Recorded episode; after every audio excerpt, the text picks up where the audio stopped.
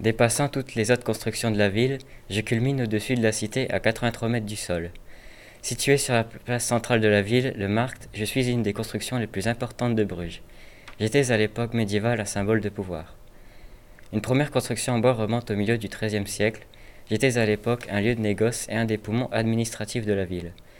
Suite à un incendie qui entraîna la disparition des archives, les autorités de Bruges m'érigèrent sous la forme d'une tour carrée en 1296, dont la base était en pierre et la partie supérieure en bois. Vint s'ajouter à cette construction quatre petites tourelles de pierre blanche. La foudre me frappa en 1493 et un nouvel incendie me détruisit en grande partie. Une nouvelle tour de bois fut construite alors. Divers aménagements au sol consolidèrent mes fonctions de halle, et finalement, après un ultime incendie en 1741, ma flèche est reconstruite en 1753 et finalisée en 1822. Mes successives flèches en bois sont délaissées au profit d'une tour de style néo-gothique. Mon carillon, un des plus célèbres d'Europe, est partiellement automatisé, pour sonner les heures notamment. Le mécanisme avec tambour se voit lors de l'association de l'édifice. Mes cloches actuelles datent de 1745.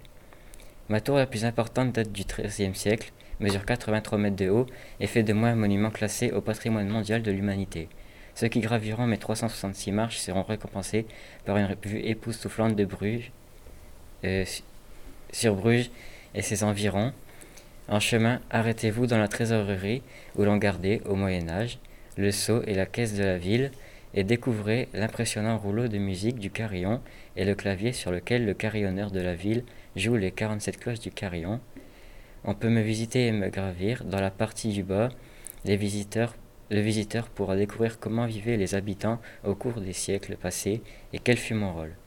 Et pas forcément besoin de monter l'ensemble de mes 366 marches pour profiter du reste de la visite. Euh, sur la route du sommet, après une cinquantaine de marches, une première pause est proposée à la trésorerie, lieu où était conservé le sceau, les caisses et la charte donnant des pouvoirs spéciaux à la ville dont je symbolise l'indépendance. Plus proche du sol que du sommet, mon balcon est un endroit particulier dans l'histoire de Bruges. C'est depuis cet endroit que les lois étaient proclamées. Deuxième arrêt avant le sommet, les amateurs de petites et grandes mécaniques pourront apercevoir comment le carillon, doté de 47 cloches, fonctionne et de quelle manière le carillonneur l'actionne et produit ces mélodies qui résonnent aux oreilles des habitants et des visiteurs pour les grandes occasions. Avec un peu de patience, tous les quarts d'heure, vous pourrez voir mon carillon s'actionner en direct. Des bancs accueillent ceux qui souhaitent faire une pause.